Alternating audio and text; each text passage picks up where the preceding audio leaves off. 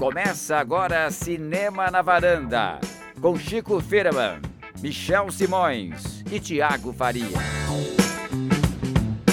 Varandeiras e varandeiros, começando mais o Cinema na Varanda, eu sou o Michel Simões, episódio de hoje número 135, Invasor de Corpos, Tiago Faria, Chico Firman, estamos aqui para falar de...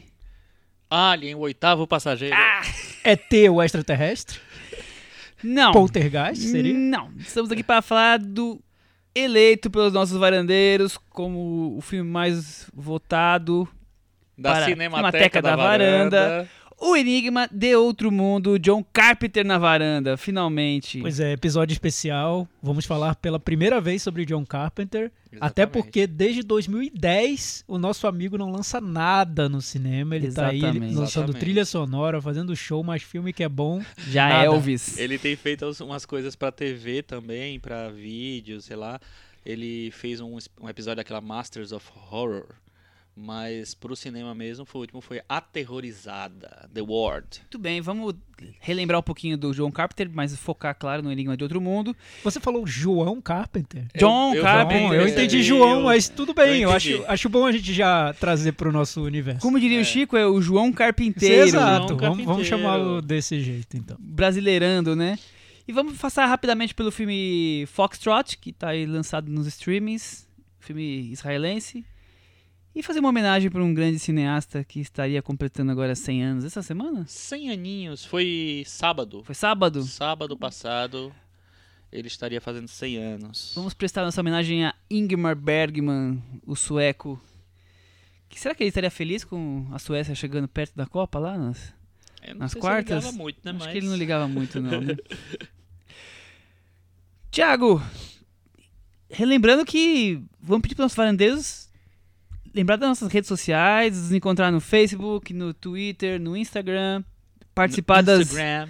das conversas ao longo da semana e também que estamos agora no YouTube, já é, Sim, vai ser terceira no semana YouTube. com um programa no Dá YouTube. comentar lá também, se vocês quiserem. Mas o legal é quando vocês deixam comentários no nosso blog cinemanavaranda.com, porque aí eu trago os comentários aqui pra varanda. E muitas vezes são, são momentos que roubam a cena aqui no nosso podcast. Com né? certeza, tem Muitas grandes destaques, né, Chico? E aí quando tem o momento do cantinho do ouvinte, o que acontece? A gente canta. Então vamos lá. Cantinho do ouvinte. Com o Thiago Faria. Então, essa semana a gente tá com um cantinho do ouvinte um pouquinho mirrado, porque poucos participaram. Tá magrinho? Eu, eu entendo. ah, o filme em discussão na semana passada era um filme pequeno, Homem-Formiga e a Vespa, aquele filme que ninguém viu. Enfim, poucos comentaram, mas o Leandro deixou o comentário dele. Ele falou o seguinte: Achei que a Marvel. Agora eu entendi a piada. era, era irônico. Pensei um pouco. Mas Achei que a Marvel inovou nesse novo Homem-Formiga e a Vespa, porque em vez de trazer vilões fracos que você esquece assim que termina o filme, ela nos trouxe vilões fracos para serem esquecidos durante o filme. Maravilhoso, né? Revolucionário. Foi, foi irônico também, nosso amigo Leandro. Acabou Enfim, eu não vi, dele? foi esse. Curto. Vocês falaram um pouco do, do filme e também do vilão. O vilão é bom do Homem-Formiga? Vocês gostaram? É memorável ou não? É, é uma vilã, né? É uma vilã, não é eu acho- memorável. Acho fraca, acho fraca. Acho fraco também. É, não é uma... Não é tão, tão legal, Eu tive que não. pensar por dois segundos quem que era o vilão, antes de lembrar. Que era vilão é um o vilão que mundo. desaparecia um pouco. É, o vilão é um mundo. Os efeitos são bem legais, né? Do, da personagem, mas... Os efeitos dele Não. grandes são bem legais. Tá no trailer, né? É o gigante. É, isso é legal. E esse foi o cantinho do vídeo. Acabou já, foi isso! muito rápido, É, só isso. tinha esse. Isso, não. Então, vamos fazer um, um apelo, vamos fazer uma então. campanha. Apelo. Isso. Vamos citar nomes. Pedro Lovalo, cadê você? Não, nunca mais apareceu. Débora Sader tá sumida. Tá sumida. Quem mais, Michel? Carlos Lira, A Henrique gente vai- Miura. Carlos Lira, gente. exato. Carlos Lira Eu também não, dá. tô entendendo. Acho que Eu ele tá não de férias, andando por aí. Eu tô, eu Ah, tô tá, não, stalkeando. tá passando um monte de. botando um monte de Chico, foto. eu um stalkeei de o. Facebook dele, ele tá zanzando por aí, É. não tem tempo de ouvir nosso podcast, não tem tempo de mandar É. perguntas nem comentários. Tá muito ocupado passeando e, e acompanhando a Copa, O Marlon deve ter dormido do É, começo ao fim do mês, faz- né? Porque nunca mais também deixou nada. Quem mais? Tá bem difícil, bem É, tá complicado. muito triste. A gente tá muito triste com vocês, obrigado. Bom, já que temos poucos comentários, vamos começar com o grande tema da semana. depois da eleição dos nossos varandeiros. Não, antes de tudo, Vamos de tudo. Michel Vamos lá, Simões, Chico Firma. você que é o nosso varandeiro futebolístico, o que, é que você achou Hum. do final da, da final da Copa? Você achou que a França, a França mereceu? Eu acho que a França bem? mereceu, jogou bem. Você to- tava torcendo pela Eu França? tava torcendo- a Lele Blé, Hum, torcendo pra França, claro. Entendi. E você, Thiago? Sim, também. Tá- Eu, Eu, tava não, não torcendo tô... pela Croácia. Porque eu gosto de gente que Olha, corrupta, envolvida com denúncia. É, é interessante isso. Thiago a tava Cro- assistindo A grande só. polêmica nas redes sociais da, do- da final da Copa foi: você gosta ou não gosta da presidente da Croácia? Chico Ah, é, porque tinha várias, várias questões, né? É, casa- é contra o casamento homossexual, é, é envolvida com não sei o que lá, de- é, enfim, apertou a mão do Trump em 1984, enfim. Vários problemas. Eu não tô nem aí pra presidente da Croácia, desculpa, gente. Eu queria só que a Croácia tivesse ganho, porque elas têm um uniforme muito mais bonito. Porque é um país mais fraco no futebol, mais fraco assim, né? Mais, menos São só tradicional. 4 milhões de habitantes. no, no futebol e eu torço sempre pelos mais fracos. e Exato. A gente, a gente quer que os mais fracos vençam no final. Mesmo com a França com um time muito interessante ali, com filhos de imigrantes, É. representando a diversidade É, na o- Europa, o- a gente torcendo Na pra verdade, a França tinha Croácia. uma coisa muito legal que era Mbappé. Sim, Mas- en- entre outros, é. É, tinha era, um várias outras time, coisas. era um a, time a bom. história do Kanté é. Pra quem acompanhou a Copa, é maravilhosa. Não sei se vocês sabem. Kanté é aquele Era um- cineasta Laurent Kanté. É, quase. né? Era um, era um Kanté. bem baixinho que em 98, durante a Copa, quando a França ganhou, ele catava lixo nas Ah, ruas de olha. Paris. Ele é imigrante africano. Anos depois ele começou a jogar na terceira divisão, segunda divisão, foi campeão inglês, agora tá aí campeão do mundo. Então é uma história. Falar em ruas de É a Paris. história mais incrível de todas. Depois em Paris? É, já f- não é a primeira vez. Quebra pau. É, é, tem uma tradição, né? Diz que 85 carros foram queimados. Um negócio. Teve quebra-pau, teve muita festa. É. E teve até um sujeito que tirou a roupa, subiu num, num É a poste foto, é. é a foto e do dia. enfiou a bandeira. Num local. lugar. Ah, ele- exatamente. Não sabia. É, Foi uma é a foto do performance dia. que, que rodou o mundo agora. É artista né? plástico, praticamente, É, né? Foi Que praticamente legal. uma instalação. Mas eu acho que a cena da- do fim de semana foi a premiação. Aquele momento maravilhoso que começa a chover, Chico Firma. Sim. E a chuva cai uns 5 minutos, só tem um guarda-chuva para Putin. E os outros presidentes estão ali, outras pessoas, mulherada, tomando uma chuva Inclusive a sonora. presidente da, da Croácia que A, estava a ali. presidente da Croácia, o, o Macron da França, Sim. todos ali caindo, aquela, aquela maquiagem correndo, aquele, a franjinha do Macron já tudo no olho Toda dele. desfeita. E o Putin lá seco, a, a careca brilhando, assim, lustrada, sabe? Foi um momento maravilhoso. Nem O- pra cair o, um raio, o, né? O segurança que segurava o guarda-chuva todo molhado lá. Que E maravilhoso. o Trump tava lá. Aí chegou um guarda-chuva O quando já não adianta. Trump não. o Trump o, é o- tudo bem, equivale. o- o nosso Putin. querido Putin, claro. Porque hoje eles estão lá. Exato, hoje eles estão se Estão confrontando. lá em Helsinki, né? Tá uma, Agora uma teve um maravilha. fenômeno durante a Copa na minha timeline, provavelmente na de vocês também, que era com- como a gente tem muito cinéfilo amigo no Facebook, por exemplo, é, todo jogo era vai Cha- Chantal Ackerman, vai irmão das Dentes, irmão das Dentes, A brincadeirinha vai- dos cineastas, É. né? Enfim, com vocês teve também, comigo teve todos os jogos. né? Teve, teve, sim, bastante. teve. E eu também fiz. Obrigado. Eu percebi. E nesse É quesito a França está muito bem representada. E já que É. falamos em Putin, o enigma de outro mundo. Que não deixa de ser o, o Putin é um enigma de outro mundo. Nossa, esse é. Mas vamos falar de um outro enigma de outro mundo. Que Lembrando o- que hoje teve um encontro entre Putin e Trump, que foi um enigma de dois outros mundos, é, né? foi Mas tudo um bem. momento maravilhoso, né? Vamos lá. Guerra dos Mundos. Guerra dos mundos, praticamente. Ah, é, esse foi o giro de notícias. A gente já fez o resumo da semana. Essa foi a né? nossa mesa redonda da Semana Copa. que vem voltamos com, sei lá, Ciro Gomes, algum, algum acontecimento da semana. Aham. O Enigma de Outro Mundo, filme dirigido pelo John Carpenter. John Carpenter, que é um cineasta americano, nova-iorquino, está com 70 anos. Eu posso dizer que ele foi um dos ícones do cinema de horror e do, da ficção científica nos anos 70 e 80. E Quase um- 90. É quase um hitmaker dos clássicos cult. Né? Porque ele teve uma quantidade de clássicos que foram, ficaram cult anos depois. Não foram, alguns deles nem foi um fracasso em bilheteria. Dirigiu mais de 20 filmes. Mas ele teve sucesso também. Teve, né? com certeza. Halloween o Halloween foi o grande sucesso né? dele. O Halloween, eu achei curioso que ele custou 300 mil dólares e arrecadou 75 milhões de dólares nas bilheterias. Foi, É, que naquela época era bem... é, foi o que Bem. levou o, o John Carpenter pro, pra ficar bem conhecido. Né? O primeiro filme dele, o Dark Star, Ele começou com dinheiro próprio, 60 mil dólares. Foi um fracasso.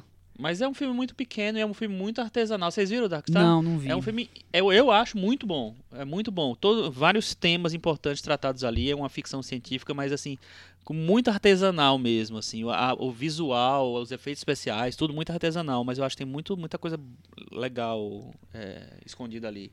Thiago e John Carpenter. Então, o John Carpenter ele filmou nos anos 70, 80, 90 e 2000, 2010. até parar no 2010 ali e jogar a toalha. E eu acho que o, cinema dele, relembrando os filmes que ele fez, ele reflete muito o que aconteceu nessas décadas em relação a cineastas mais eh, radicais ou mais independentes e que têm visões, olhares muito particulares para o cinema. Nos anos 70 havia um espaço para esses diretores e o John Carpenter soube aproveitar muito bem esse espaço que existia. Ele fez filmes pequenos e que deram bons resultados. O melhor exemplo é o Halloween, como você disse, foi um fenômeno e tudo mais. Nos anos 80 ele já começou a ter dificuldades de enfrentar esse cinema mais comercial e blockbuster que estava se formando. Então ele tem sucessos, mas também tem filmes que foram mal recebidos. Nos anos 90 aí que ele sofreu muito, ele virou um, praticamente um outsider com filmes que revisitavam temas que ele já tinha tratado antes e que eram massacrados tanto pela crítica quanto pelo público. Ele sofreu muito nos anos 90.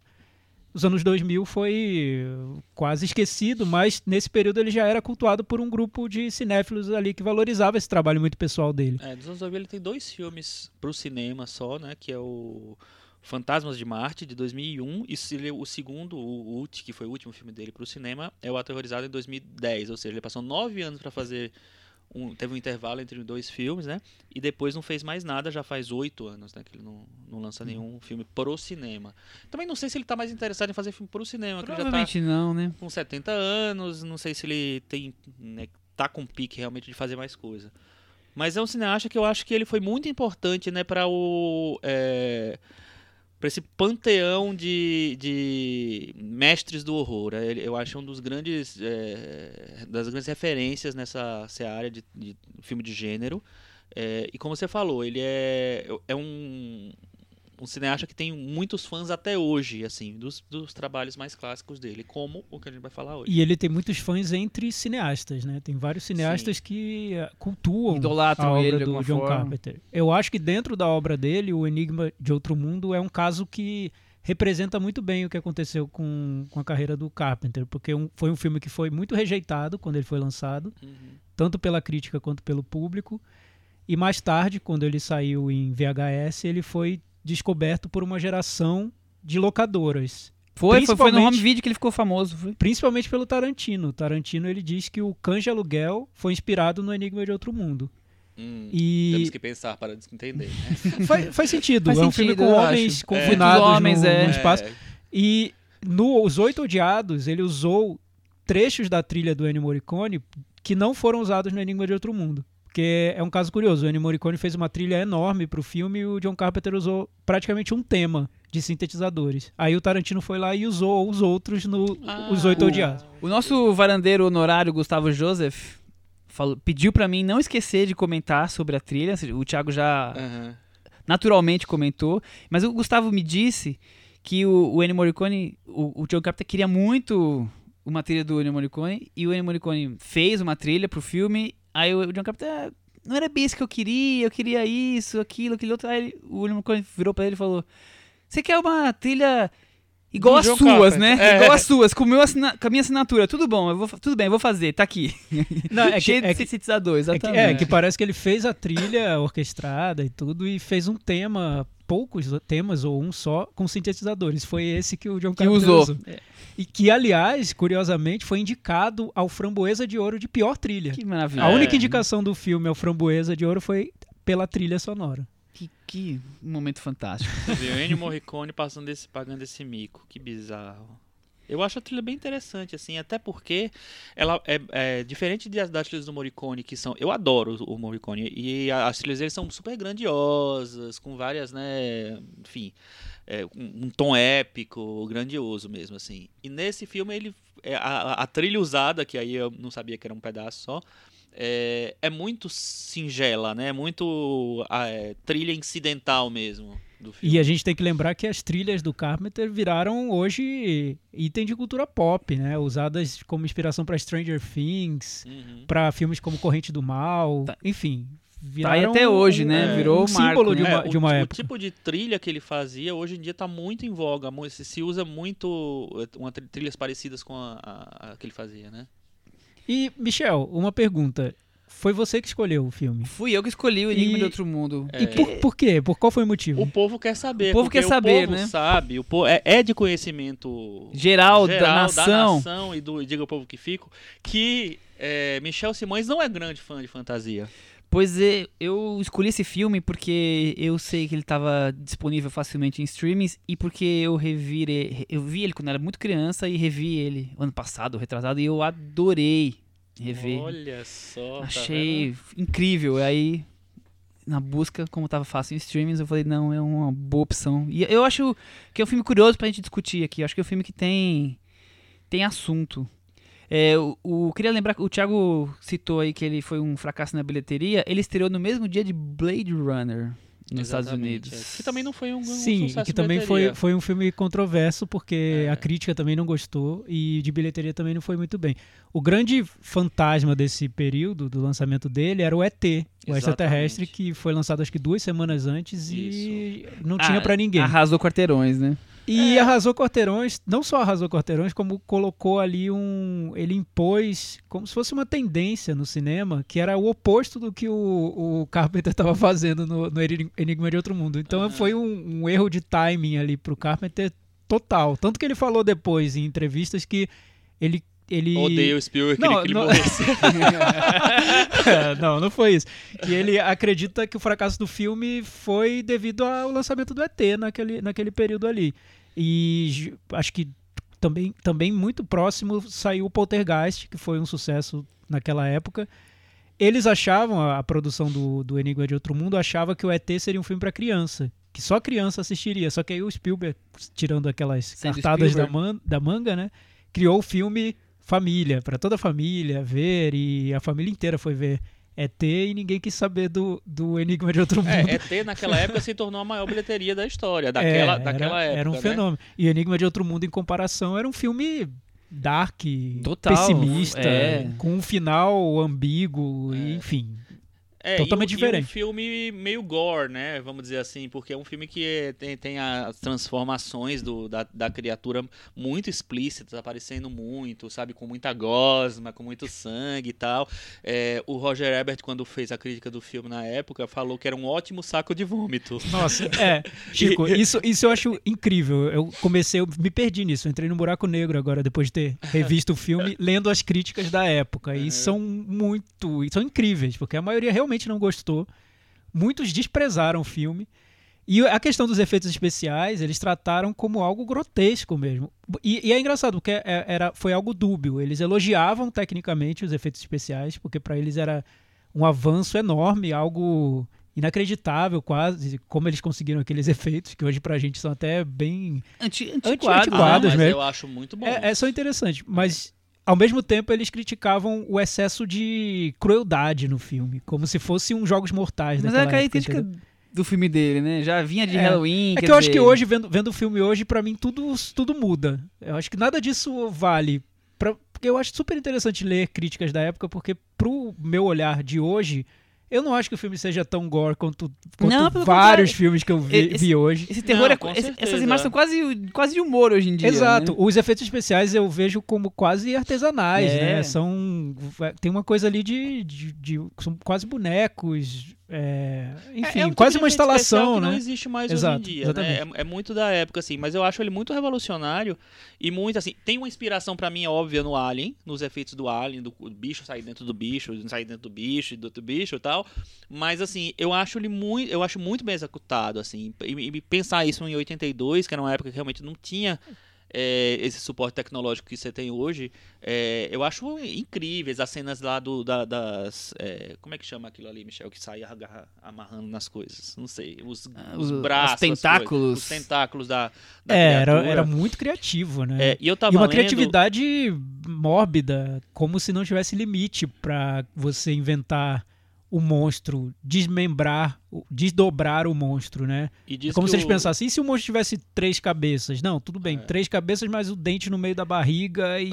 sabe, tem, É, é, vai uma cri- criando, criatividade é, do vai mal ali, né? É, o- Aliás, o- hoje o- spoilers liberados, que o filme é de 80, já passou na, na, Tela Quente, Super Cine, onde vocês quiserem. O cara que criou os efeitos especiais, o Rob Bottin, ele tinha 22 anos quando ele começou a trabalhar no filme. Então, É- é impressionante a história dele tipo Um também. gêniozinho, assim, E né? disse que ele era, é, era workaholic, ele passou noite sem dormir, ele É, virava no a estúdio noite, e dormia- se hospedou no estúdio para fazer o filme. Exatamente, É, assim. é impressionante. E é, acho bom, antes de entrar no filme, falar só rapidamente sobre o contexto ali da época. É um projeto que circulou muito tempo durante os anos 70, é, passou por vários diretores. É uma, é é, é uma refilmagem, é, né? É, é inspirado num no livro mesmo que já livro. tinha rendido um filme Então, eles quis- queriam refazer um- o, o- livro no É, cinema é um e aí filme, passou é, na mão de é, muita um- gente. Tem um filme de 1951 que é dirigido pelo Christian Nyby, eu acho. É o Monstro que do Ártico. O Monstro do Ártico, que é The, The Thing from Another World. É, ele é baseado nesse livro aí. Você tem o nome do livro É um aí, conto chamado É, Who, Who Goes Who There? Goes There. É, pro Who Goes There, isso. Do Eu- é, John Campbell Jr.. O filme, que é produzido pelo Howard Hawks, que muita gente diz que dirigiu, na verdade, o filme. Tem várias teorias aí. O Howard Hawks é, queria, na verdade, que o Christian Nyby virasse membro da, do Directors Guild of America, do sindicato, e aí botou ele para assinar o filme, mas, na verdade, ele que teria produzi ele dirigido. Ele passou muito tempo no set, todo mundo fala isso. É, o cara que fez o monstro, porque tem um cara que interpreta o monstro, fala que não, que o Nyby realmente dirigiu, mas o, o Howard Hawks era muito presente, assim. Então tem uma, uma- um conflito aí de informações. E o, o filme é o primeiro e o único de dois projetos que a produtora que o Howard Hawks montou fez. Ele só, fizeram, só fez dois projetos é, com, essa, com esse mini estúdio aí.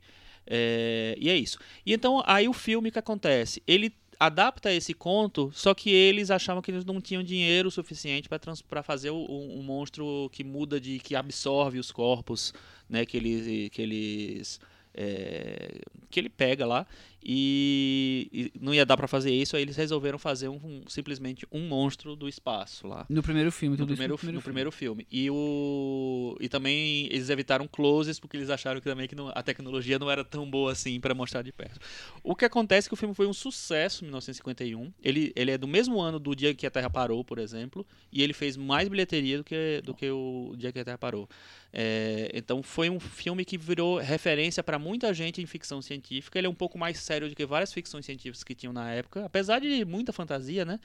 Mas naquela época era uma, uma reprodução, sei lá, uma metalinguagem para a Guerra Fria, para tudo que acontecia ali, para o macartismo, é, a caça aos comunistas. Então o filme está tá na, naquele bando de filmes de ficção científica que tinham essa, esse significado político, mas sendo umas obras, obras muito, muito populares.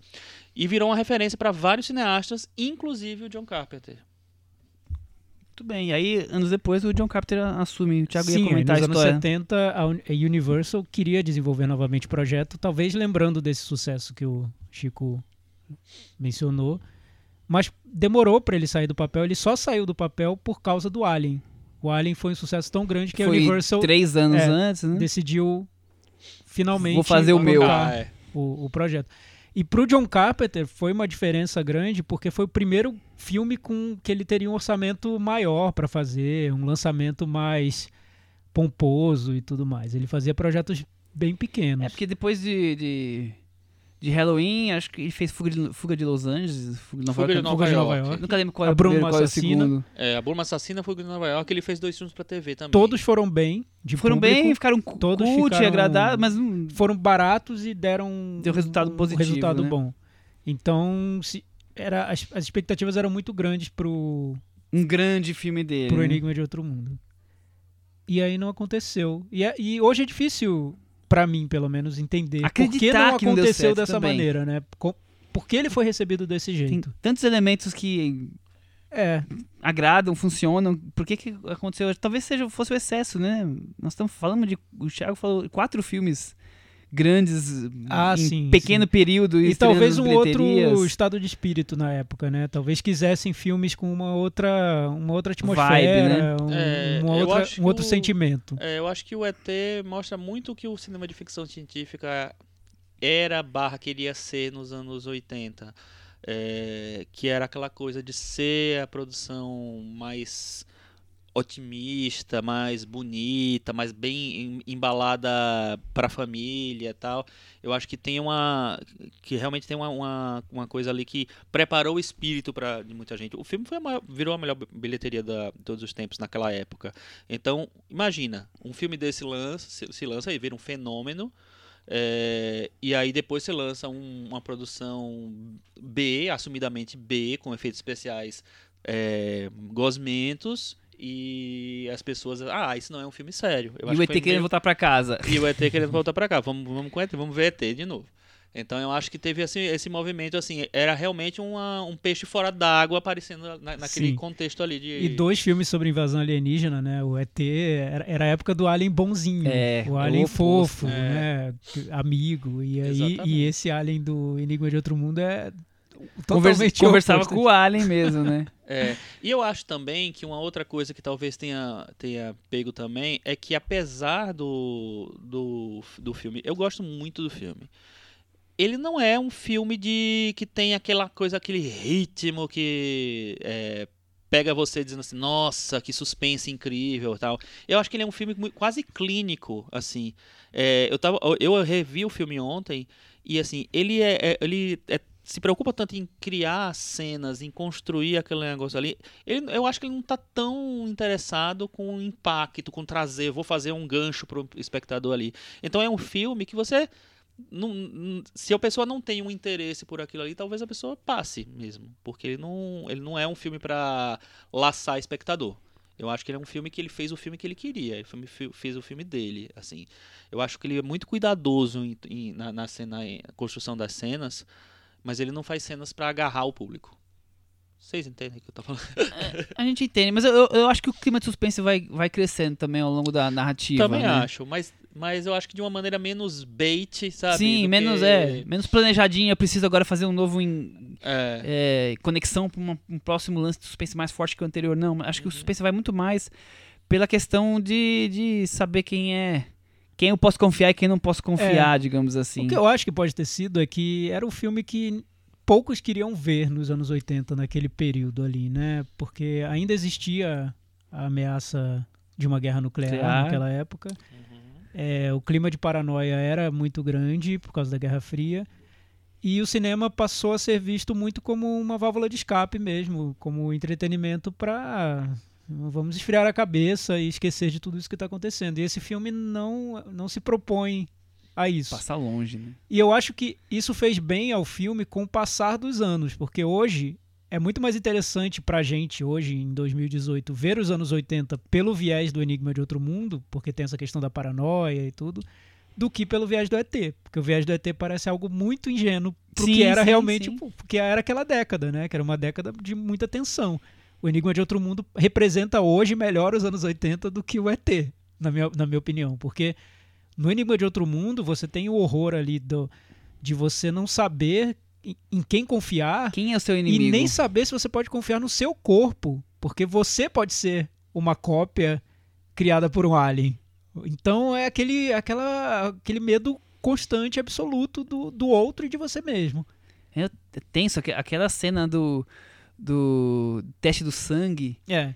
Que muitos viram como É. uma referência a- ao medo da AIDS, né? Do, do HIV. do HIV, né? É, teve, teve essa, essa Conexão. alusão aí. Eu não s- hum, acho que é. hum, o- É. Eu nem sei o que, nem o que, é que o Carpenter fala sobre É, eu não isso. sei, é, não, Eu- não, eu não tenho- vi exatamente sobre É. o que ele fala, mas eu- o que eu acho interessante no filme é que o, o tempo fez muito bem a ele. Eu não sei se na época as pessoas sacaram tudo isso ou se queriam ver um filme assim. Ou se a história e tudo que aconteceu no mundo deixou esse filme com todos esses significados. É, exatamente. É que, é que hoje a gente vê, eu, eu acho que a gente vê a década de 80 de um jeito menos cor-de-rosa. A gente vê como uma década que preparou toda uma cultura de capitalismo selvagem que desembocou no que a gente vive hoje. Então é difícil ver com otimismo os anos 80. Essa nostalgia fofa não dura muito tempo. O Enigma de Outro Mundo traz esse, essa década do, da desilusão, de algo mais nilista quase, né? Sem, sem esperança nenhuma. Então, eu entendo porque ele influenciou tanta gente depois, tanto cineastas nos, nos anos 90 e depois no, agora no, na época que a gente vive. Porque, Beberam nessa fonte. é, é, é- diz mais sobre o que aconteceu na real do que esses filmes mais otimistas dos anos 80, eu acho. Muito bem, quem mais? Quem mais temos a falar? Temos a falar que o, eu acho que a, a- primeira grande interpretação do Kurt Russell. Eu acho ele muito bom no filme, na verdade. Eu acho, acho que ele tá muito à vontade. Eu acho que ele só foi, foi é, reprisar. Você não gosta de Fuga em Nova York? Com ele, Não, eu York? gosto de Fuga em Nova York, mas não acho que ele tá exigido, não. No, eu acho ele tão sério Ele nesse não era a filme. primeira opção. É, não, tinha várias Era- opções. Eu, eu li Nick Note, eu li Nick Jeff Nolte, Bridges. Jeff Bridges, eles recusaram. E o- chegou a se cogitar Clint Eastwood e um- eu não tô lembrando agora um outro, é mais um outro também. É, eu imagino o Clint Eastwood fazendo esse filme nos anos 80. Eu acho que faria também. Eu imagino. Acho que faria. E o. Só que aí terminou sendo Kurt Russell e eu achei ótima a escolha. Eu- ele já tinha feito o Fuga em Nova York. É, E eu acho ele super sério no filme. Eu acho bem interessante. Eu acho que ele só vai reprisar papéis. Reprisar. Vai, vai é, estar tão à vontade e tão entregue a papéis como ele tá nesse filme. Depois, agora nessa, nessa nova fase da carreira dele, com quando ele faz o, a prova de morte do Tarantino, quando ele faz. é, agora, por exemplo, ele fez no Guardiões da Galáxia 2, sabe? Que ele já brinca com uma certa caricatura de quem ele foi. É, eu gosto bastante do personagem. Eu- e, o, e o elenco. acho curioso que ele faz aquele estilo meio despojado, meio. que vai ter um humor, mas não tem, né? É, ele cria exato, uma é. atmosfera, mas não acontece essa Tem atmosfera. Porque ele tá sempre com arma na mão, com medo, preocupado. E não tem Exatamente. esse humor meio Gel, Mel Gibson em Máquina Mortífera, por É, tem, exemplo. tem uma cena dele brigando com o computador que Sim, sim, é, é é um pouco cômica. É a primeira cena que ele aparece, É. né? É. É, é, esse, esse- é a primeira cena do filme, se não me engano. É, esse, esse este- estereótipo do herói anos 80, que é o cara meio bronco e que Uhum. às vezes te- tem um humor um pouco grosso, assim, grosseirão, sabe? Eu, É. eu vejo isso nele. nesse Mas eu filme. acho engraçado porque eu, eu acho que no, apesar dos, dos, eh, personagens serem bastante estereótipos, eles não são caricatos, né? E eu acho que eh, isso combina muito com essa história de que eles podem ser outra coisa. Da- essa questão É. de humanizar a ponto de você até duvidar ali, né? É, e eu O, acho o médico, o interessante, cientista, assim, o exatamente, é. chefe. Eu acho que na- nada é exacerbado, assim. Até quando o médico tem uma. é, fica meio louco, achando paranoico tal, achando que tudo, tá- é, que tudo pode estar. que vai ter que, sei lá. é, co- Cortar todos os contatos com, a- com o resto do, do mundo, se bem que eles já estão isolados ali, né? É, eu acho que aquilo ali fica, sabe, é tão feito com tanta parcimônia. Eu acho que ele, ele dirige tão sóbrio o filme. Eu acho muito sóbrio o filme. Apesar de todos os excessos, excessos visuais do, da criatura, do, de fazer um filme de monstro, eu acho que não é um filme de monstro. É isso que eu queria dizer naquela hora. Não é um filme de monstro que tem um ritmo é, de filme de monstro exagerado. Assim, eu acho que ele é quase cirúrgico na construção É, eu do, também, do eu filme. também acho, Chico. Eu acho, acho ele bem diferente na construção. Aliás, Michel, você chegou a falar a sinopse? Teremos sinopse? A gente foi falando, achei que. Que é- acho tinha interessante para quem, pra quem não lembra ou já viu há muito É. tempo. Vamos resgatar então uma estação americana na Antártida que é surpreendida com um helicóptero tentando. metralhando um cachorro, digamos assim, que mais tarde se revela uma criatura alienígena com poder de assimilar organismos vivos. Sim.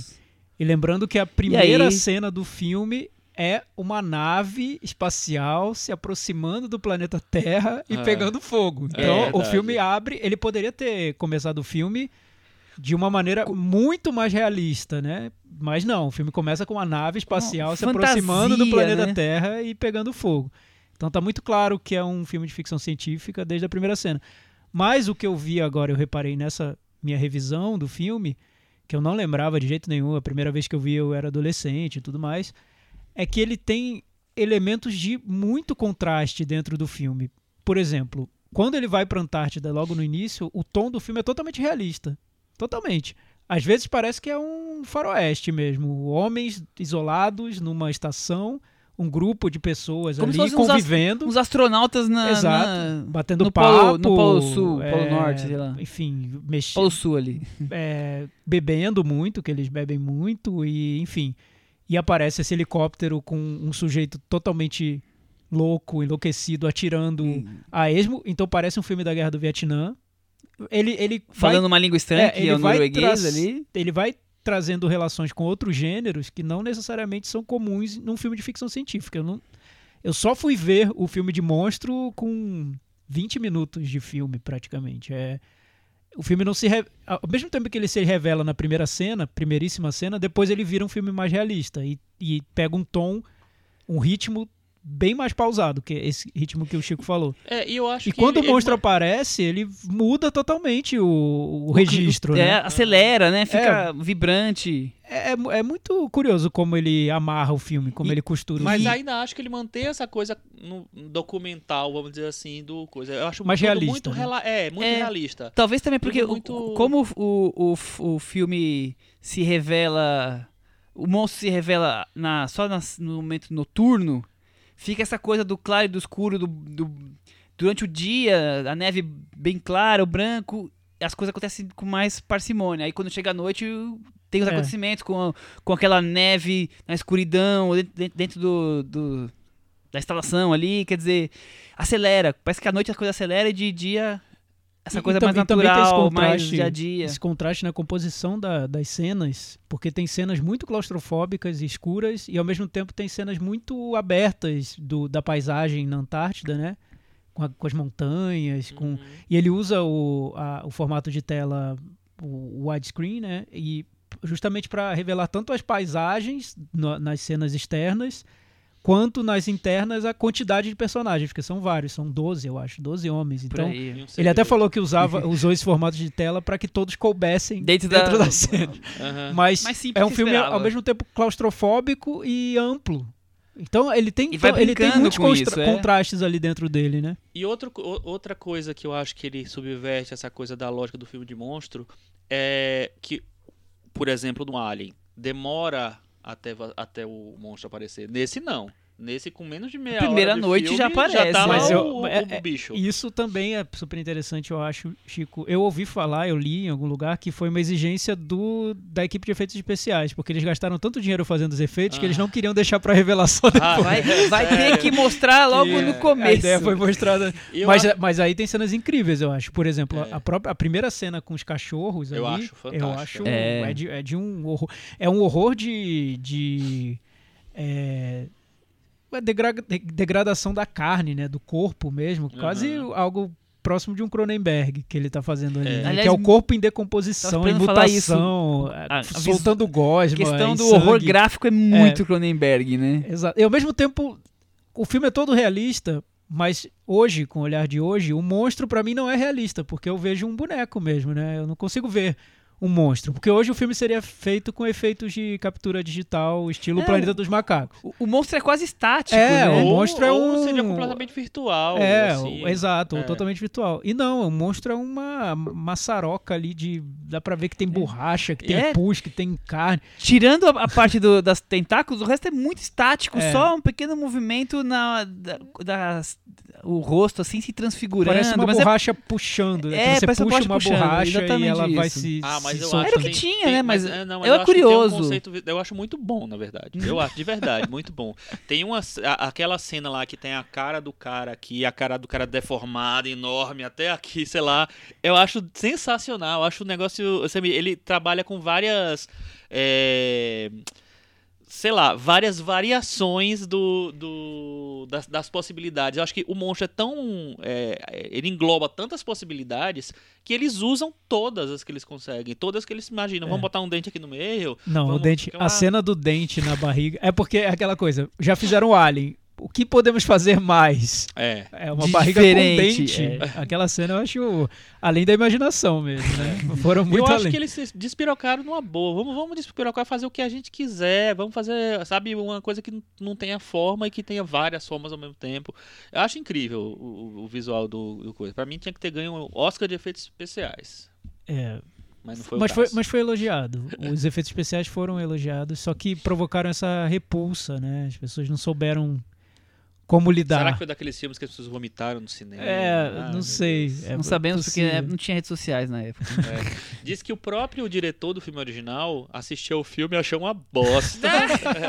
e falou, e disse que o Carpenter ficou super sentido, porque logo ele, sabe? Pô, ele tinha amado o filme É no, original. é no filme favorito dele quando ele infância, fez, do é, Carpenter. é, né? ele fez a, a- o letreiro, né? Quando aparece o título do filme e tal. Ele fez exatamente igual ao- a, como surge o, filme- o título do filme no, no original.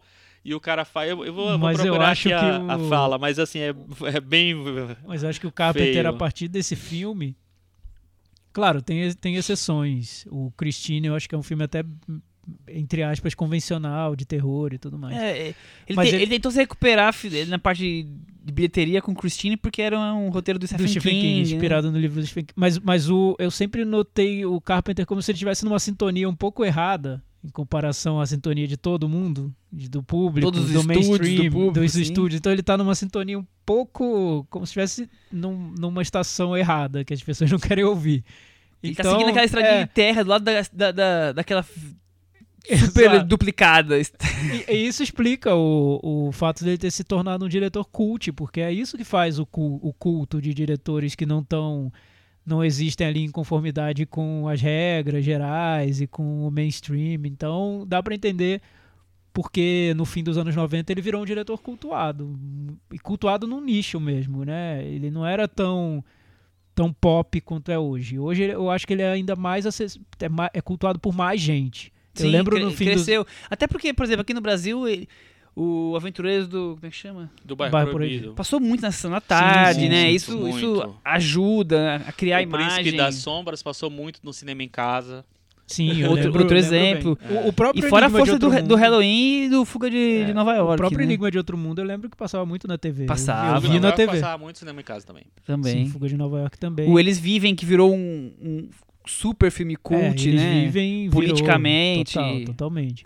Mas eu lembro que na época, quando eu era criança, adolescente, ele não era visto como um, um grande diretor. E esse, status do autor grande, Isso veio importante, veio depois. 2000, né? É, acho que veio no final dos anos 90 mesmo, por essa geração que deu um significado novo para a obra dele e que trouxe um colocou um outro status ali que ele não que ele não tinha. Ele era ele era meio que um diretor ma- marginalizado. Quase maldito, É, assim. eu, eu, eu via, via isso nos anos 90, sim. É, Até com filmes depois como Vampiros, de John Carpenter, é, Fantasmas de Marte. É, que um depois filme- também ele é. entrou numa fase Então, mas, que já não que- acertava mas muito, tinha um né? culto ali. Tinha, Muitas com pessoas gostavam certeza, muito é. desses filmes. eu lembro que quando Vampiros. Não quando foi lançado, mas talvez um pouco depois. A gente, naquela época da Liga dos Blogs, assim, as pessoas amavam Vampiros, achavam um filmaço. Eu não acho, acho É, eu não bem acho já. longe de filmaço. Mas é, até eu acho que embalados um, por um pouco dessa coisa de, de amar o Carpenter, de, do Carpenter ser uma grande referência, um cara aqui que eles, todo mundo queria ver tudo, queria ter acesso a todos os É, filmes. e, e eu acho que o Enigma de Outro Mundo é um filme que eu, eu- eu não achava que seria antes de ter revisto, mas eu acho que é um filme que resume muito o Carpenter, o cinema dele. Tá tudo muito ali. Tá tudo ali. Por exemplo, o que ele faz com gêneros, que ele sempre trabalhou com cinema de gênero e muitas vezes ele, ele combinou gêneros dentro dos filmes dele. Nesse é exemplar, tem elementos de faroeste, tem elementos de ficção científica, de filme de monstro, de tá Filme de tudo ação, um thriller, pouco, né? tá ali, é, thriller, thriller. e de- desses filmes de é, investigação, mistério, quem, quem, quem é o culpado, quem, quem tem Agatha Christie. é, quem, quem é o vilão, enfim, tem esses elementos ali dentro. Então, esse interesse dele por gênero, por cinema de gênero, esse, esse é um filme que deixa isso muito claro e que é, é uma característica que se repete em vários outros filmes do, do Carpenter. Essa atmosfera é, quase um, um dark, atmosfera dark sem esperança e niilista, esse filme é exemplar também. O Meio- desfecho do filme é, sujo, é- né? é- eu acho que é um, O, o, um, um ponto alto na carreira dele. O desfecho do filme, eu acho que inclusive pode ter gerado a muita, boa parte das reações negativas, porque é tipo assim, a pessoa, pô, aguentei esse filme B, né, com esses efeitos gosmentos, essa coisa, não sei o que lá. E ainda me assim. dá esse me dá esse final, ah, vá tomar nada. Enfim, mas eu acho que pra mim é, ele só faz crescer o filme Sim, sim. ali. é, o- Ele, ele fala que foi numa sessão teste do filme e uma pessoa disse exatamente isso que o Chico falou agora. Falou Olha, assim, tá que vendo? final foi esse? Não entendi nada. E o Carpenter falou agora, ele- naquela hora ele sentiu que o filme seria um fracasso com essa reação. Doeu, né? E ele eles filmaram um final feliz pro filme. Em que o personagem do, do Kurt Kurt, Russell. Russell. era resgatado por um, no helicóptero e descobriam que ele não era o monstro. Enfim, eles fizeram esse final feliz. Só que quando ele começou a ver nas sessões de teste que não importava, as reações eram parecidas, ele falou: então vamos Então, colocar o final que eu acho que é o Deixa melhor. meu, do meu jeito, então. Exatamente. E eu assim. acho um final incrível. Tanto que a, a lembrança, a única lembrança que eu tinha do filme era do final. Eu só lembrava do final. E como aquilo me incomodou por tanto tempo, porque ele não me entregava a conclusão que eu achava que o filme teria e, pelo contrário, deixa um desconforto total ali entre É. aqueles personagens, né? Exatamente. E pra encerrar, eu só queria citar que foi feito um prequel em 2011 chamado A Coisa. The Thing também, né? The Thing, é, em português foi A Coisa, mas não chegou nem a passar do Era um cinema. essa cara prequel, foi né? é. Ah, porque é nos, os noruegueses. Porque é a né? parte dos noruegueses, a história desse helicóptero que, que começa o filme atirando no verdade. cachorro, o que aconteceu um pouquinho antes. Mas o filme foi um fracasso É, eu- eu retumbante de crítica Eu não lembro mais de público. nada, mas Você viu? vi, mas eu não, eu não lembro mais de nada, mas o. Eu não achei ruim, não, quando eu vi, mas também eu acho que não chega nem aos pés do Carpenter.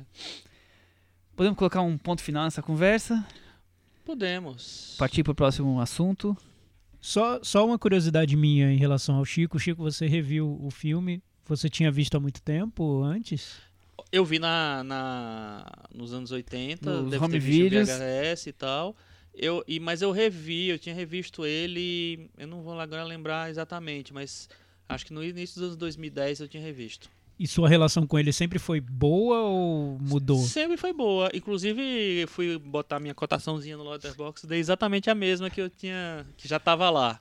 É, mas eu acho que hoje eu vejo, é, consigo ver muita, muito mais qualidades no, no filme, além de gostei, não gostei, entendeu? É, eu acho que é diferente, né? Você assistir com, com esse distanciamento de décadas. Com velhice, né? É, com velhice também. também com velhice. Eu acho que é muito É. importante, porque você muda seu olhar, realmente. certeza. Você passa a ver outras... co- Cobrar outras coisas do, do filme, né? É, eu acho Porque com uma, de- uma certa idade, acho que eu ia- iria cobrar essa questão do ritmo. Ah, ele não constrói É, muito bem o exatamente, Isso pra é. mim hoje é tão... Tão É, menor tão que. né? O filme tem coisas tão mais interessantes. Por É. exemplo, essa, essa questão até da composição dos espaços, pra mim foi muito mais interessante prestar atenção a isso hoje do que a trama mesmo que, ia- que ia acontecer com o ET. Enfim. É, Eu acho que o o filme é muito bem dirigido. Ele, Aham. a, o- o- a noção dele do espaço é. é- é- eu, não, eu não entendo hoje como o filme não foi valorizado naquela época. Pra mim é um grande mistério.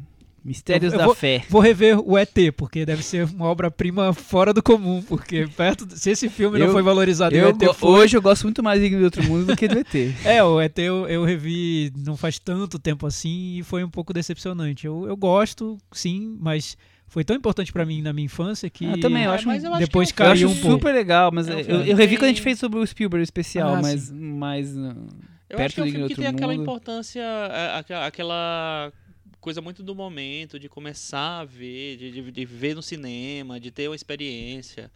É, eu acho que tem, tem isso, assim, eu gosto bastante de ET, mas assim, ele tá muito longe dos meus filmes favoritos do Spielberg. Não entra nem no top 10, top 15, eu acho, não, não, não tá lá não, mas o...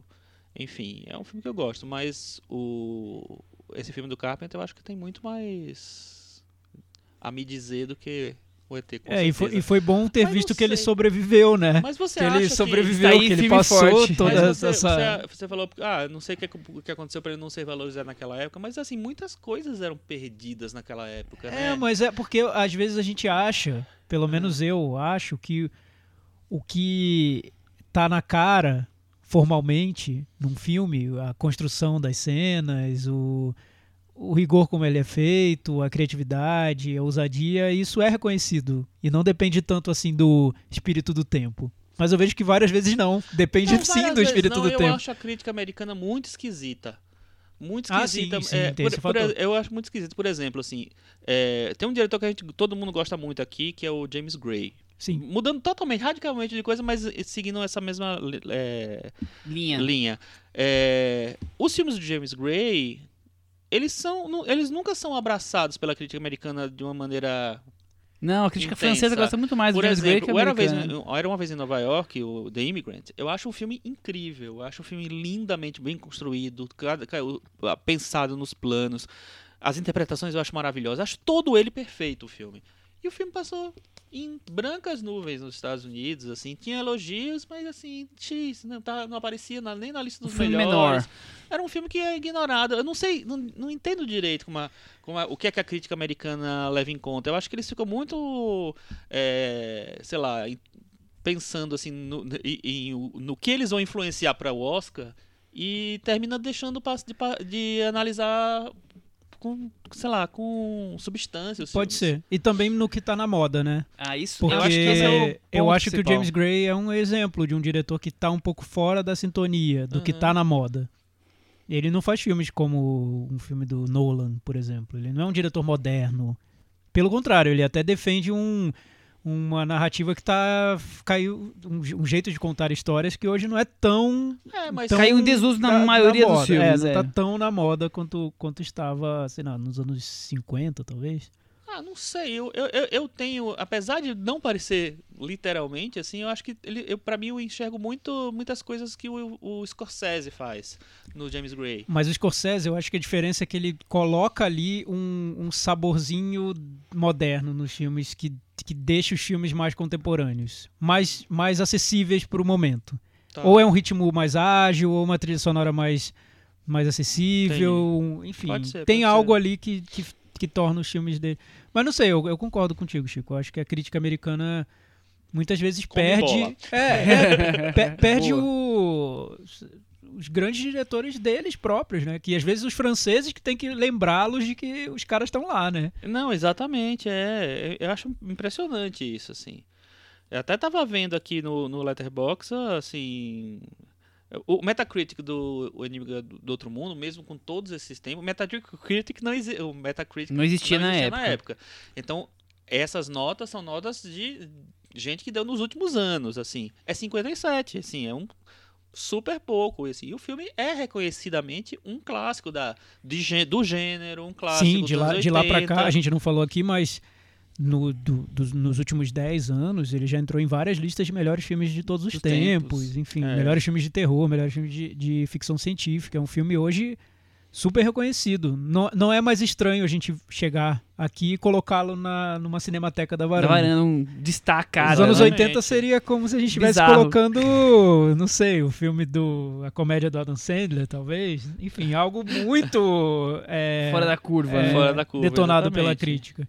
Que eu acho que talvez aconteça no futuro com diretores como James Gray, como o Shyamalan, que é um diretor que a crítica americana, a americana vê com não muitas gosta, ressalvas, né?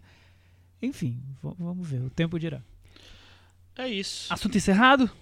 Acho que não encerrado, porque espero que a gente volte. Nesse episódio, Carpenter. nesse episódio, o assunto encerrado. Vamos partir para a pauta seguinte, que já é um pouco, vamos, um pouco mais rápido. Foxtrot é um filme que está aí lanç, lançam- lançado no Now e no Look, se eu não me engano, aqui nos streams. Esperávamos que o filme fosse para os cinemas, mas Pois é. depois dele figurar na pré-lista do Oscar, acabou sendo preterido nos, entre os cinco indicados e aí é. passou em branco. Foi um indicado do, ao Oscar do, de Is- Israel, Israel. Ganhou vários prêmios em Israel e tal. Ele ganhou o prêmio do júri em Veneza. Uhum. Aliás, o diretor Samuel Maus é um israelense de 56 anos, é o segundo longa dele. Fez o Líbano, né? Virou um habitué de, de Veneza, porque o primeiro filme dele, o Líbano, como você disse, ganhou o Leão de Ouro. Só. Ah, ganhou o Leão de Ouro. ganhou o Leão de Ouro. Foi Eu vi o Líbano. a estreia. O, foi- o Foxtrot eu não vi ainda, o mas o Líbano eu vi. encerrou a mostra, né? Uma, o uma, Líbano. uma mostra aí. O que, que você achou do Líbano, Thiago? Eu não sou muito fã do filme. Eu acho muito esquemático ali. É um drama de guerra ideia- dentro de um É, dentro então, de um tanque, o filme inteiro Exato. dentro do tanque de guerra. Foi é, refilmado ano passado no, no Egito, né? Eu tenho, eu, tenho, eu tenho um problema enorme com filmes que partem de uma sacadinha. Então, Ah. é- é- filmes que partem de uma sacadinha tem que ser muito bons pra me convencer. Geralmente não são. Então, não tem. É, É, muito difícil. Eu acho que vale citar que é, é baseado nas experiências dele. Ele, ele lutou na guerra do Líbano em 82 como artilheiro de um, de um tanque de guerra. Ficou ali, então ele colocou nas telas o que ele sentiu. Eu acho um filme tão claustrofóbico, porque o filme inteiro dentro da visão do tanque de guerra, com as pessoas atacando. E aí o filme foi grande premiado e depois, anos depois, agora oito anos depois, o, o Samuel Maus vai com Foxtrot. A sinopse é entre metáforas e narrativas paralelas, um ex-casal enfrenta a dor da morte do filho no serviço militar, enquanto ele vive, como as, as narrativas são paralelas, ele vive as experiências surrealistas no front. Chico Firman, o que, que você achou de Foxtrot? Olha, eu acho um filme bem construído, bem dirigido. Eu acho que ele, que, que ele consegue. é, a direção de cena, das cenas, eu acho mu- muito boa. O que, que me incomoda no filme é essa articulação, é, é, é justamente a sacadinha, assim. Me parece que esse diretor é um diretor de sacadinha. Então eu acho que ele, ele faz, ele articula toda aquela coisa. Eu acho as cenas iniciais, o filme com o casal recebendo a notícia. O primeiro ato, né? São três atos. É. O primeiro ato é, é mais É, pé no chão. Eu acho, sabe, bonita, eu acho dura, acho é, que ele filma bem e tal. Os atores são muito bons. É, então eu acho que tem uma construção muito boa ali. Quando ele vai dar as outras informações que vão mudando um pouco a, a, a história, que vão é, introduzindo out- outras coisas na história e que culminam naquele, naquela, aquele final do filme, eu acho que ele vai para uma quase uma crônica da, da tragédia anunciada, sabe? Aquela coisa que me incomoda demais, que é filmes em que todo mundo na verdade está fudido. Sim, sabe? e- Todo, vo- vo- vocês estão lascados, vou contar a história de pessoas que vão se fuder. É isso, assim. E- é- isso e- me incomoda. E eu acho é, um cúmulo da, da metáfora você usar isso com surrealismo e, e, e todas as outras coisas artísticas que ele acaba usando, vai me dando uma preguiça É. o filme na segunda, da, da segunda parte do filme, assim, vai me dando uma preguiça. Também Eu vou me, me afastando do filme, assim, de uma forma que ele já não consegue nunca mais me, me buscar. E- Concordo exatamente. e ele tinha coisas muito interessantes. É, ele tinha ideias, acho que interessantes. E- Eu vi algumas entrevistas com, com o diretor e ele fala que o título Foxtrot é uma metáfora para para coisa de você ficar rodando em círculos. Porque Foxtrot é uma dança, né? Que você baila, começa num ponto, você baila pelo salão e volta para o mesmo local. Então ele teve essa ideia do, do você Minha mãe dançava muito Foxtrot. Foxtrot, né? Ela gostava. desse rodar e, e ele, ele diz que a sociedade israelense, até ele foi criticado duramente até pelo ministro da cultura de Israel. Uhum. diz que a, a- a sociedade israelense esconde as coisas para debaixo do tapete em vez de enfrentar as verdades. Então tá lá todo mundo morrendo, os jovens morrendo, eles estão lá achando normal, escondendo isso e, e em vez de enfrentar esse problema, tentar resolver isso. Então eu acho que as entrevistas dele são muito mais interessantes do que Mas, o que ele ó, consegue colocar no Mas filme. é- é- essa daí eu não vi essa entrevista dele, mas assim, essa lógica dessa- do que ele fala nessa entrevista, pra mim, é, no filme ele faz outra coisa. Porque ele vai, ele, é, ele dá uma informação, ele tira a informação, ele dev- aí ele volta, enfim. É, acho que ele quer fazer firula demais. A- a- é. Aí, putz, me perde completamente. Eu acho muito truquezinho de roteiro. Eu não gosto. Pois é, então não não foi de grande sucesso e entendemos porque Foxtrot Veja não... a primeira meia hora de Foxtrot e pare. Pronto, acabou. que absurdo. Seria a, a minha recomendação. Que absurdo. Podemos encerrar por aqui?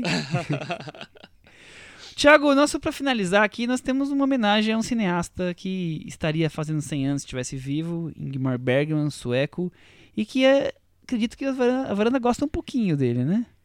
Sim, pocão, né, Chico? Eu gosto bastante. Chico recomendou a amostra dele agora. É. Tem uma amostra, né? Acab- Acabou? acaba- Acabou de acabar? Eu acho que Tá acaba acabando? hoje, terça-feira ou Ah, amanhã, tá. Então tá no acabando. Cine Sesc. Mas vai estrear um Já é a documentário. repescagem da mostra. Ah, repescagem. Vai estrear um, do- estrear um documentário agora na quinta-feira sobre a, a vida dele, a obra e tudo mais.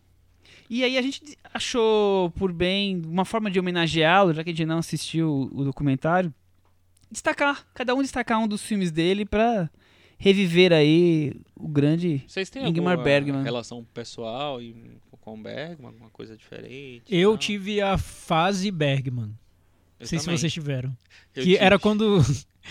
Enfim, eu Quem acho nunca? que to- to- todo mundo que, que gosta de cinema quer ver algo do Bergman e na época em que eu tava procurando os filmes dele não era muito fácil achar, encontrar. Então quando exibiam em alguma mostra eu ia ver Correndo. né? correndo e assim eu consegui ver Morangos Silvestres, Gritos e Sussurros, é, mas os, os outros não. Só que teve um período que começaram a lançar tudo em DVD no Brasil e era praticamente um por uma caixa por mês, né? Um por semana na banca. É, algo e assim. ali eu E agora vi tá tudo relançado, não, tudo, tudo, todos relançaram os, 100, tudo. os 50 fez 60 filmes dele de uma vez só. E aí então eu fui vendo tudo que eu que eu conseguia encontrar. Virou meio que uma compulsão ali ver os filmes todos do Bergman. E enfim, é interessante assistir. Olha, completista. Cinéfilo completista, fica falando da Fica falando gente, da né? gente, tá vendo, Pior Michel, que não, mas pra- sabe que para alguns cineastas isso aconteceu comigo? Bergman foi um, um deles, o Romé Você foi viu um. todos? Então, todos, todos não, porque eu não Uhum. lembro, acho que alguns do início faltaram, enfim. Hum, Mas é, tenho alguns pra ver. é, né? Eu também preciso ver algum- vários do começo mas e alguns do meio. é, mas vários ali, muitos eu vi.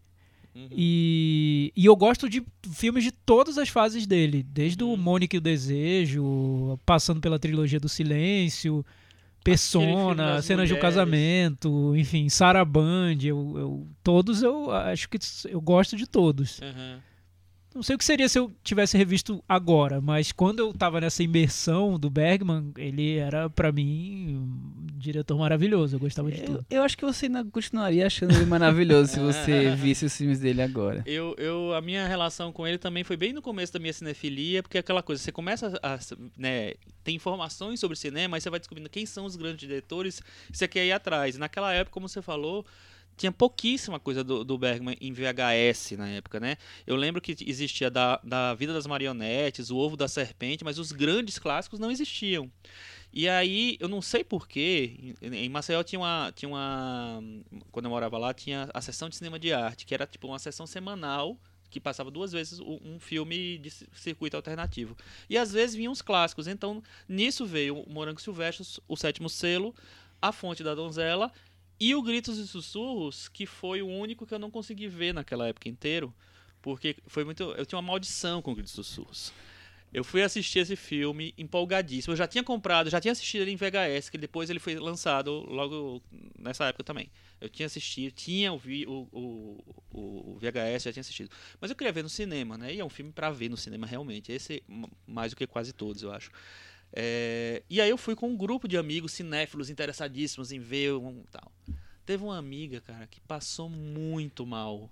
Eu, a gente até hoje acha que foi por causa das cores do Bergman, a atmosfera daquele filme que é bem claustrofóbico, bem pesado, né? Ela passou muito mal, disse assim, não acredito que eu vou ter que sair, não acredito. Tive que, tive que sair do, do cinema. Aí, você não conseguiu ver. Naquela época, não. Aí eu, eu. Porque a gente teve que atender a menina, tava passando mal, morrendo. É, aí, em 2011 ou 2012, teve uma amostra muito grande do Bergman no, no CCBB. E eu.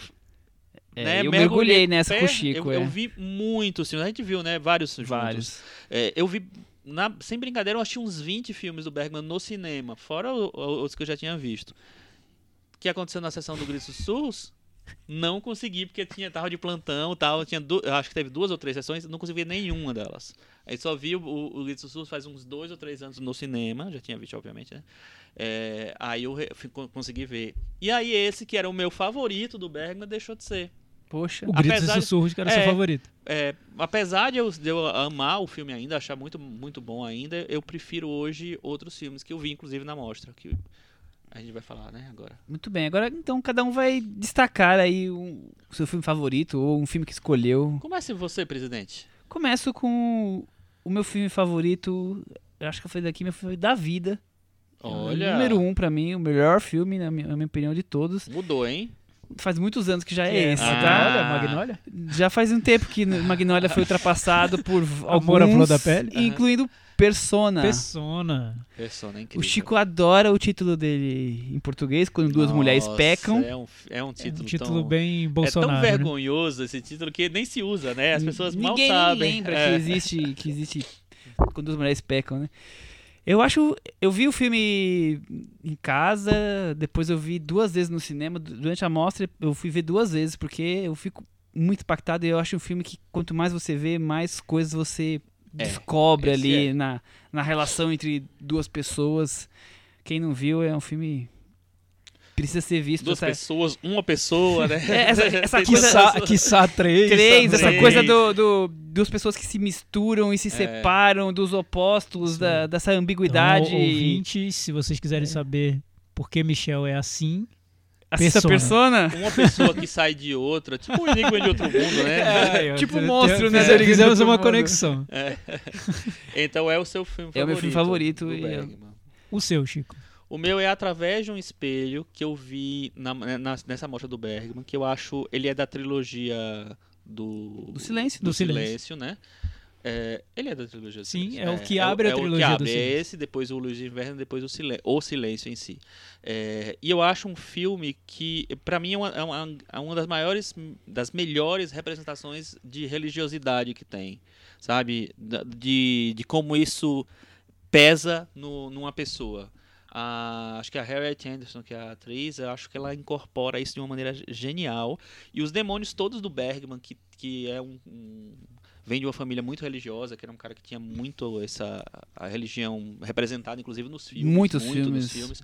É, para mim, nesse momento, ele consegue falar tão, tão com tanta é, força de, de quanto isso importa para ele, de quanto isso pesa para ele, de quanto isso incomoda ele ao mesmo tempo e quanto é importante é, plenamente assim nesse filme. E o Thiago? Pois é, a trilogia do silêncio, o Bergman falava que era. Cada filme tratava a religiosidade de uma maneira. Eram filmes espirituais, né? Na palavra dele. E eles iam se tornando mais. é, não é mais desesperançosos, desiludidos, porque o silêncio, o filme O Silêncio mesmo, é sobre a ausência total de Deus. Não tem mais Deus ali, é o silêncio de Deus. Deus calou. E, e o Através do Espelho é o primeiro dessa trilogia. O Silêncio é o terceiro. E esses dois são muito conhecidos e muito discutidos e tudo mais. Cultuados, é. Eu vi o Silêncio no cinema e depois eu fui atrás dos outros, vi Através de um Espelho, gostei muito também, achei maravilhoso o filme.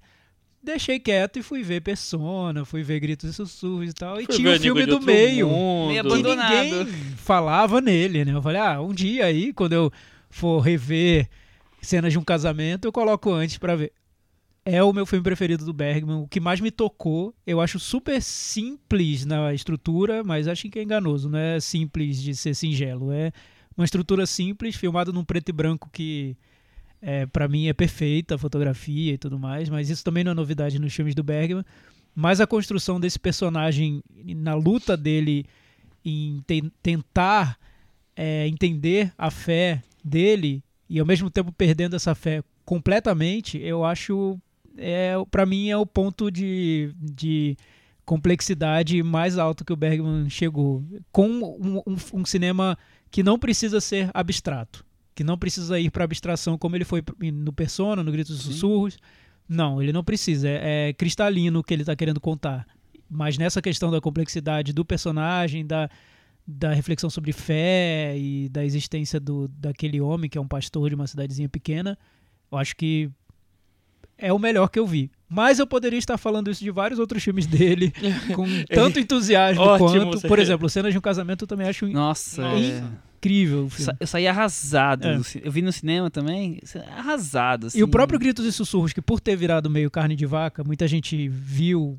Muita gente que não viu muitos filmes do, do Bergman viu Gritos e Sussurros. Então esse Sussurros filme acaba Alexander, sendo. é, Acho que tinha mais VHS É, O Gritos e disponíveis. Sussurros acaba entrando muito em listas de muita gente e por isso ele é rejeitado também por outros que são os mais puristas dos Bergmaníacos que, Que era- tratam é. Gritos e Sussurros como o filme mais popular dele. Mas não, é muito bom também. É tipo o ET. É, o exato. ET do Bergman. Mas é eu acho muito Sussurros. bom também. Eu só acho que é um filme que, que deve ser visto, talvez, na melhor, da melhor das condições, depois que você viu toda a primeira fase do Bergman, porque aí o filme ganha um outro sentido. Você nota que ele foi para uma outra fase da, da o, carreira o, dele. O Bergman é um dos cineastas que você deveria, você que está assistindo filmes, ver quase que cronologicamente é, os assim, filmes. Ganha muito. É Ganha como o Buñuel. muito. O É. Buñuel também acho que é assim. Ele começa de um jeito muito realista e vai vai mudando de fase na carreira dele até chegar num ponto de abstração. Realmente, assim, ele muda radicalmente. Ele- Nossa senhora, porque o cara, o mesmo cara que fez os esque... fez o Cão Andaluz, fez É. Os Esquecidos, Nazarim, que é um Fez, filme é, super quase que bucólico. né? fez o Discreto Charme da Burguesia, É, então. realmente é o e cara que termina com o Fantasma, versátil. Fantasma do é. Paraíso lá no. É, Não, mas é, é, é isso, né? A, carreira vai se construindo, os temas vão se repetindo, mas de maneira diferente. É. Eu O acho que Bergman vale, vale ver. isso, Os né? dois, o Bergman e o Buñuel, vale ver em ordem cronológica. Tentar É, ver. o problema é em que o do Bergman é Dá, extensa, vai, mas vai tempo. vendo, vai vendo. é extensa e é exige da pessoa, não vamos é. combinar, né? Não é fácil, Não é pra botar, botar ali e sair, vamos, vamos jantar assistindo o Bergman. Estourar uma pipoca. É, não vai, não vai rolar. É, encerramos a Tem- nossa eu tenho uma- homenagem? eu- Por encerramos? favor. Eu tinha mais uma recomendação. Agora Mas já vamos- encerramos Agora a... vamos para as recomendações. Vamos para as recomendações. Por favor, Thiago Faria. Então, nessa semana, semana passada, na verdade, estreou uma série nova na HBO chamada Sharp Objects, Objects. que é inspirado no primeiro livro da Gillian Flynn, que é a autora do Garota Exemplar. Ela ficou conhecida por Garota Exemplar. A série é dirigida pelo Jean-Marc Vallée, que é o diretor canadense que fez Big Little Lies e virou um fenômeno Fez no passado, Crazy. e fez filmes como Crazy, Wild, Clube de Compras Dallas, Clube de Compras Que eu não Dallas. queria É, estar Wild acho que lembrando é o aqui. livre aqui É, no livre. Brasil, né? Clube de Compras Dallas, que pra mim já nem lembro mais do que, do que se trata. Eu não Sorte sua do- que a Cris não está aqui hoje no programa, mas ela vai É, ouvir, vai esse, ouvir, vai essa gravação. Mas E é um filme, e é uma série que a estrela da série é a Amy Adams. Sim. Então a nossa querida Amy Adams, acho que ela cansou de perder Oscars e tá tentando Emmys agora, quem sabe. É uma- é eu, uma acho que é uma, eu acho que é uma série candidata. Vi o primeiro episódio, ele vai um pouco numa linha True Detective, porque é a história de uma jornalista que vai para a cidadezinha onde ela foi criada para tentar escrever sobre um crime, dois crimes na verdade que ocorreram lá. Então ele tem um clima de, Tem gente de que comparou com Twin Peaks É, nesse então, ponto, tem- não no ponto te- o- maluco. A comparação com Twin Peaks certamente vem do clima dessa cidadezinha, que é uma cidadezinha com detalhes pitorescos ali, sabe? Então tem, tem um que Twin Peaks, mas a, a atmosfera me lembra mais True Detective, que é algo um pouco gótico ali, mais puxando pro dark, e a personagem tem vários problemas no passado que vão ser resolvidos. É, então, não sei se a série vai cair nesse clichê HBO e se tornar esquecível, mas eu gostei muito da Amy Adams. Eu acho que ela segura tão Nossa, bem o. Eu acho ela ótima o- a trama- segura qualquer coisa. é, né? é incrível como ela é uma atriz que não foi reconhecida e isso é tão injusto, né, nesse mundo que a Ah, gente mas eu acho que ela só não foi ganhar o prêmio ainda. Ah, assim, né? Mas, ela- pô. Eu acho que ela. Que ela Nessa altura é do bem mundo, celebrada, né? Cinco indicações pro É. Oscar ela teve. Então vale, vale Você ver. viu só o primeiro? Vi só o primeiro episódio. Ele tá Muito no bem. segundo. É, É, uma série de domingo, né? oito episódios, eu acho. Uma minissérie. E, lembrando e tá, e tá que- passando no stream da HBO no tá, Brasil. tá, tá passando no Brasil também. E lembrando que o, o Big Little Lies, que era pra ter sido só uma minissérie, vai voltar. Teremos a segunda temporada, inclusive com Meryl Streep participando É, da, da Meryl série. Streep. Aguardem. E aí, Chico, e você? Recomendações? Eu tenho uma recomendação. é, vai começar no IMS, na, na- agora na quarta-feira, no Aqui em IMS São na- Paulo. aqui em São Paulo. É uma amostra meio espaçada, porque não é uma todos os dias tem filme e tal, mas tem vários dias e vários horários, então tem que consultar o site para se saber. De um cineasta. Não é, é uma amostra, é uma mini mostra, vamos dizer assim. De um cineasta africano chamado Suleiman Cissé. Ele é um, um, um cineasta que ele ficou famoso porque ele ganhou um, um dos, dos grandes festivais, um, prêmio importante aí, que foi com um filme chamado A Luz, que é muito bom. É, eu vi em casa faz algum tempo. É, e esse filme vai passar nessa mostra. Tem mais um outro filme chamado Finier, O Vento, e o Baara, O Trabalho. E vai ter um, um documentário que ele os curtas dele também. E vai ter um documentário que o Hit Pan, o cineasta do Camboja, dirigiu sobre ele. Então acho que vale ficar ligado lá, procurar as sessões lá no site. do, do IMS. Fora isso, eu queria falar rapidamente de uma mostra que terminou ontem, segunda-feira, que foi a mostra que eu acompanhei, a mostra que mais me empolgou nos últimos tempos, que eu já falei aqui várias vezes, que é a mostra do é, Cidade em Chamas, o cinema de Hong Kong, que me abriu as portas para. Eu já, eu já conhecia alguma coisa né, do, dos filmes da de Hong Kong, mas me abriu as portas para muitas outras coisas. Foi uma mostra que foi curada pelo nosso amigo Felipe Furtado e que eu a, tá de parabéns pela, pela porque realmente teve uma curadoria, não era uma amostra que vamos pegar todos os filmes do Bergman. E coloca lá. Você vê que teve um trabalho de escolha. Tem filmes que são clássicos, tem filmes que são, não são tão óbvios de diretores importantes, tem filmes mais escondidos assim. E eu vi muitos filmes que eu achei maravilhosos. Hoje, inclusive, ontem, né? Hoje, hoje é terça-feira, mas eu vi ontem, ok, pessoal? O último filme que eu vi foi o Rouge, do diretor Stanley Kwan, que é. Achei um filme incrível, incrível, incrível, que eu acho que ele resume bem essa coisa oriental de conseguir trafegar entre a realidade e a fantasia, sabe? Tão, com na, tanta naturalidade. É um filme que eu achei maravilhoso.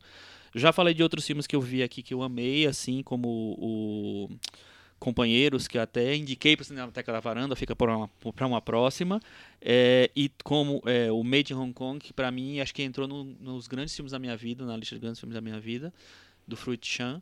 É, e eu acho que essa mostra teve muitos filmes muito, muito bons, assim. É, teve um que eu vi com o Michel, inclusive, lá, que foi o Nômade, que é um filme que, a princípio, parece uma loucura, assim, mas eu acho que ele é tão incrível, ele acho que ele vai para tantos lados, ele, ele, assume tantas formas, assim, parece o shapeshifter do Enigma do Outro Mundo, é, que, assim, eu fui depois fazer um textinho, escrever um, umas linhas sobre ele ali, e fiquei apaixonado pelo, sabe, pela minha memória do filme.